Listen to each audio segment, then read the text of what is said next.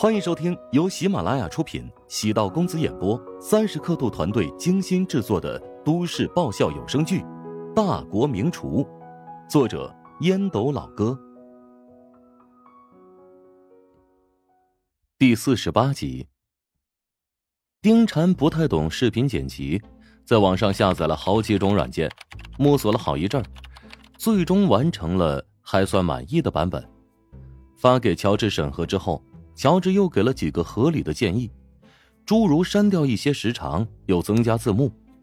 丁产用“穷金网红食堂”作为 ID，在几个热门的短视频平台申请了账户，将这段视频转发出去。让他失望的是，并没有迅速引起火爆效果。乔治心里打鼓，觉得奇怪：这么有争议性的视频，怎么会没有产生应有的反响呢？他不得不给小姨子拨通电话，说明来意之后，陶如霜沉默了好一阵儿。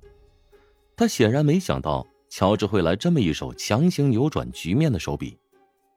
你为了让食堂爆红，可谓是用心良苦啊！陶如霜对乔治再次刮目相看。他接触过不少自称新媒体的策划人，号称可以帮任何人打造成网络红人，但对话题的敏感性。没有乔治这么敏感。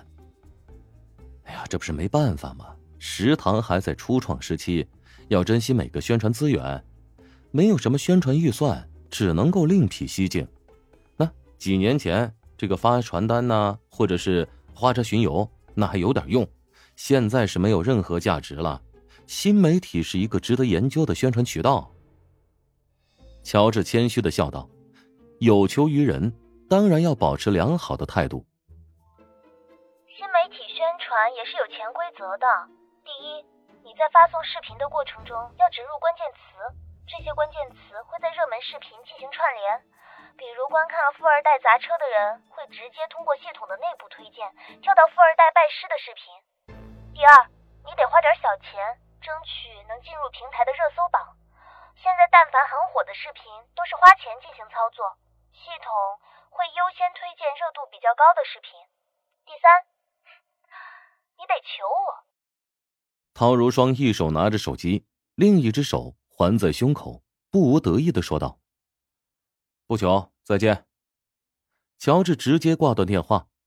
陶如霜莫名其妙的望着手机，张大嘴巴，尴尬无比，自言自语的抱怨道：“这家伙的性格怎么这么古怪啊？难道就不能软磨硬泡几句吗？我耳根子明明这么软。”陶如霜对乔治。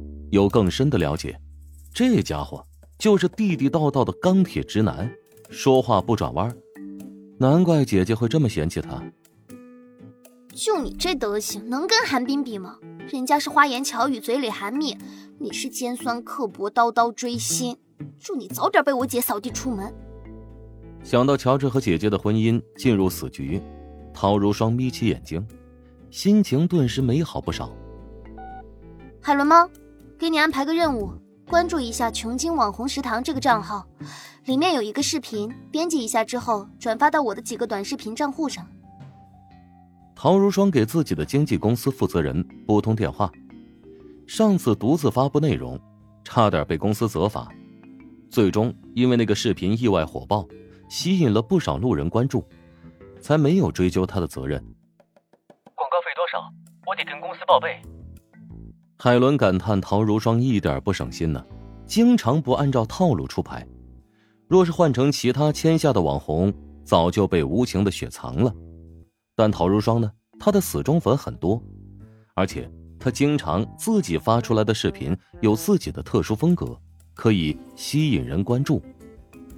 没有广告费，是富二代砸车的姊妹篇，好好利用，可以形成不错的效果。”陶如霜对经纪人的反应很了解，所以早已做好了下面的应对。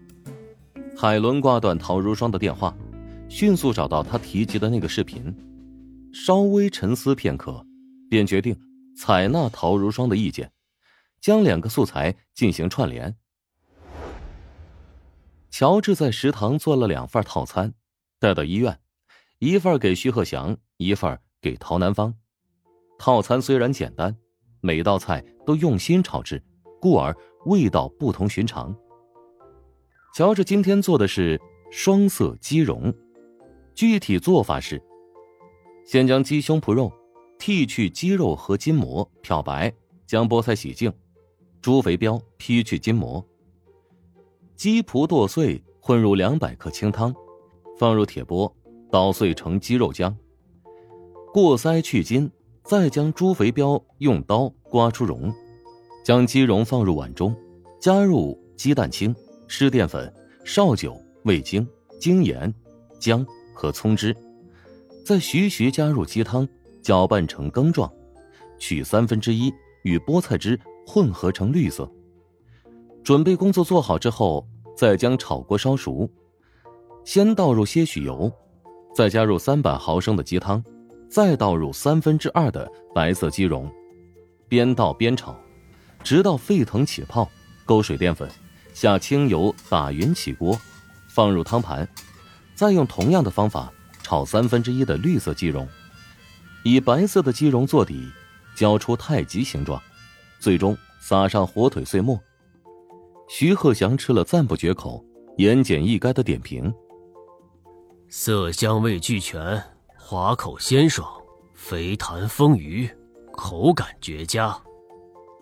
虽说今天的分量不是很多，但是徐慧见父亲如此夸赞，也忍不住吃了一口。我以前不大喜欢清淡口味的菜，但最近发现越来越喜欢这种风格了。小乔是地道的淮扬厨子，所以做菜比较清爽，也比较健康。你们慢用，我还有其他事情。乔治转身离开房间，徐鹤祥见女儿的目光跟随他的背影离开，轻轻的叹了口气。